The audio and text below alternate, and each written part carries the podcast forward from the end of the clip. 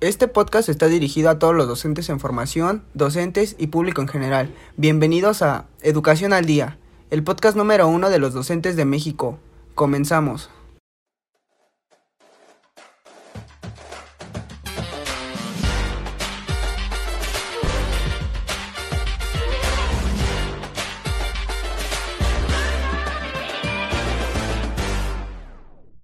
Buen día a todos los que nos escuchan. Mi nombre es Uriel Terán y hoy me encuentro con mi compañero. ¿Qué tal Alexis? ¿Cómo te encuentras? Hola, buenos días. Muy bien, gracias. Es un placer estar aquí el día de hoy con ustedes. Qué bien, me alegro mucho. Bueno, el tema que abordaremos el día de hoy será una experiencia con alumnos rezagados, en el cual se explica el rezago escolar en las primarias de México, y para esto nos acompañarán algunos jóvenes estudiantes de la Escuela Normal de Chalco, que hace un par de semanas acudieron a realizar sus primeras prácticas de observación.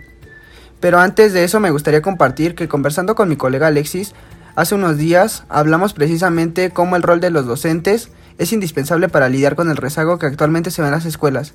Así que, ¿crees que podrías retomarlo brevemente? Sí, claro, con gusto. Bueno, primero que nada, muchas felicidades jóvenes. Espero que hayan tenido una agradable primera experiencia y bueno, te comentaba hace unos días que considero que el rol del profesional de la educación está cambiando por diversos factores en la sociedad, por lo que los docentes se deben adaptar a estos cambios para poder lograr su objetivo, enseñar y que los niños aprendan, y así luchar contra el rezago educativo. Muchas gracias compañero, es muy cierto. Ahora los jóvenes que nos acompañan el día de hoy nos compartirán sus vivencias en la escuela. Me parece bien. ¿Qué te parece si comenzamos con la joven Areli?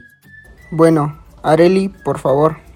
Sí, muchas gracias Uriel y Alexis. La maestra me hizo mención de la estrategia que toma con los alumnos rezagados. Empezaré mencionando que les deja trabajo adicional dependiendo de sus necesidades y les dedica tiempo extra, así como repasos de los temas, para lo cual también se necesita contar con el interés de los padres.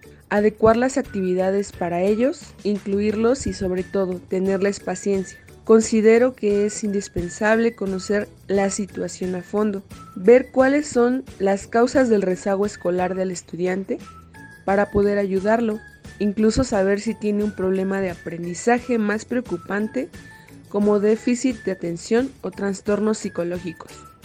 Muy interesante. Ahora, Paola, ¿podrías platicarnos lo que tú viste?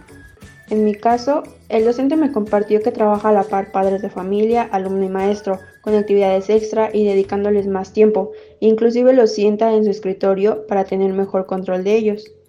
Ahora pasamos con Carlos.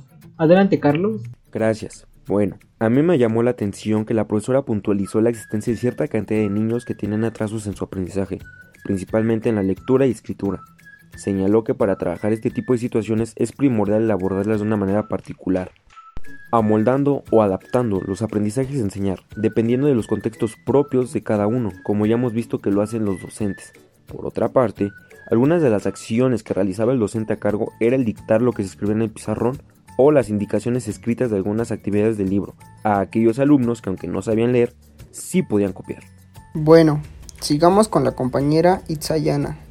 Hola, buenos días a todos. Lo que la profesora me mencionó es que como consecuencia de la pandemia ahora hay muchos alumnos con rezago y que le es complicado ya que no cuenta con el apoyo de los padres de familia. Entonces ella ha tomado unas medidas, las cuales son la retroalimentación de los temas el día viernes, empezará a implementar el conteo de asistencias ya que tiene muchos alumnos que no asisten a la escuela y los involucra en su trabajo. Esto quiere decir que Siempre y cuando el alumno termine su trabajo, este le puede ayudar a repartir libretas, entregar trabajos, y esta actividad hace que el alumno se motive y se apure a realizar sus actividades. Y por último, pero no menos importante, la señorita Andrea. Muchas gracias. Pues qué les digo, nosotros inferimos que a solución del tema que se enfatiza, los docentes debemos interesarnos por todos los alumnos y transmitir entusiasmo, ofrecer apoyo suplementario lo antes posible, invitar a los padres a involucrarse y alentar a los alumnos a aprovechar las oportunidades educativas así como informarse periódicamente de su situación académica, establecer comunicación con todos los profesores, reforzar los hábitos de estudio y buscar apoyo pedagógico en aquellas asignaturas con menor rendimiento. No, una vez escuchado a nuestros futuros colegas, dime, ¿qué te pareció Alexis? Muy interesante todo lo que los chicos nos han compartido. Me parece que estas experiencias serán muy provechosas para los docentes en formación que nos escuchan y para abrir el panorama a todo el público en cuanto a este tema. Así es, definitivamente ahora conocemos un panorama más amplio acerca de los retos que los docentes se enfrentan día a día en cuestión del rezago educativo y las estrategias que algunos emplean para que los niños logren adquirir los aprendizajes. Bueno, tristemente el tiempo se nos ha acabado. Le agradezco a mi compañero Alexis por acompañarme en este día. Gracias, te agradezco la invitación al podcast del día de hoy. Es un placer, y por supuesto le agradezco a los jóvenes de la Escuela Normal de Chalco que nos abrieron un espacio en su ocupada agenda y pudieron venir a compartir sus experiencias. Muchas gracias a todos. Bueno, y eso sería todo por hoy. Espero que les haya gustado y nos vemos otro día en un capítulo más de Educación al Día, el podcast número uno de los docentes en México. Hasta la próxima.